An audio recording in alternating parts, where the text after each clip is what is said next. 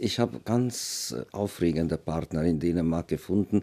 Wir forschen gerne, wir, wir gehen gerne auf Risiko, wir entdecken äh, eine neue Welt. Die sind äh, die sind wilder als die hiesigen Musiker, würde ich sagen. Äh, und ich äh, suche jetzt wirklich nach einem neuen Heidenklang. Ich, äh, damals, wie ich angefangen habe mit, Heiden, mit den Heidenfestspielen in Eisenstadt, da war ein, ein ganz großes Politikum, dass wir die österreich-ungarische Heidenphilharmonie gegründet haben. Ähm, damals, das war noch in der Zeit des, vor dem Fall der Mauer und vom, des Eisernen Vorhangs. Und dass ich die Musiker zusammengeführt habe, geführt habe, war etwas ganz Besonderes. Äh, die haben beide voneinander quasi äh, profitiert und gelernt und das war so eine musikalische Begegnung. Und bei diesen Heidenaufführungen habe ich ein bisschen der Wiener Tradition bei Haydn gefolgt. Also ich würde sagen, äh, es, es, ist ein altmodischer Haydn, das ich äh, vor, vor ähm, 30 Jahren gespielt habe. Das sind meine alten Aufnahmen. Ich will nichts gegen die Aufnahmen sagen, weil der, mein Manager ärgert sich immer, wenn ich, wenn ich äh, meine alten Aufnahmen schlecht finde. Aber ich habe das Recht, äh, alles zu verdammen, was ich vor 20, 30 Jahren gemacht habe. Äh, ich, hab, ich sage immer wieder, ich habe keine Lebenswahrheiten, nur Lebensabschnittswahrheiten und das war eine, ein anderer Abschnitt.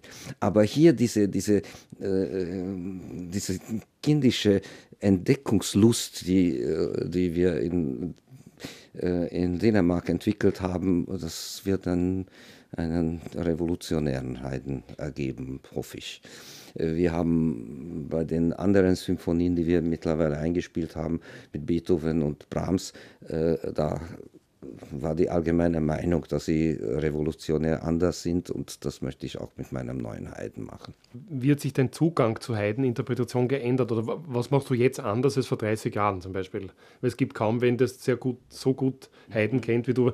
Was ist jetzt anders aus deiner Sicht oder wie, wie, wie gehst du es anders ich, an? Ich, ähm, kenne mich zu dieser Rustikalität, zu dieser Rauchheit manchmal äh, von der Musik. Äh, äh, was ich vorhin gesagt habe, dass äh, äh, Musik ist eine nonverbale Kunst und äh, wenn ich jetzt versuche, den Stil zu beschreiben, dann beschreibe ich ihn nicht genau und, und, und aber das ist menschlich und bodenständig und, und vor allem grob witzig aber auch tragisch. Also das stimmt nämlich nicht, dass er nur äh, humorvoll war. Er hat also die düstersten Werke auch schreiben können.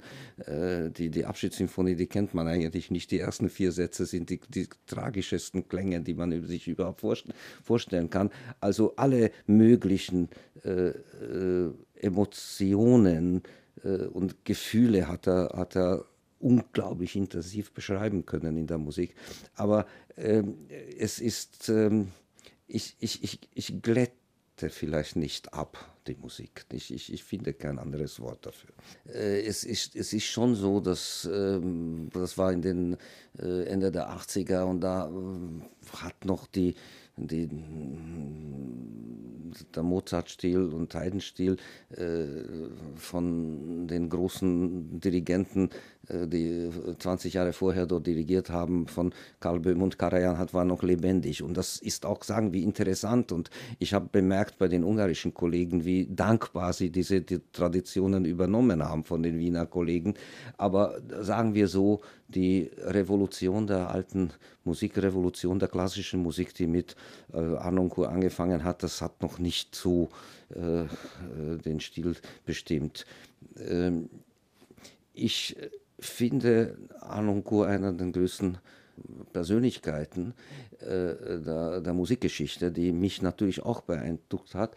Äh, er war derjenige, der angefangen hat, die, die, Musik zu hinterfragen, jeden Tag zu hinterfragen. Und äh, es ist nicht so, dass ich alle seine Antworten auf seine Fragen äh, richtig finde. Ich habe eigentlich eigene Antworten gefunden. Aber das ist das Wichtigste, nicht in der Musik, aber in der Musik besonders, dass man die richtigen Fragen äh, findet.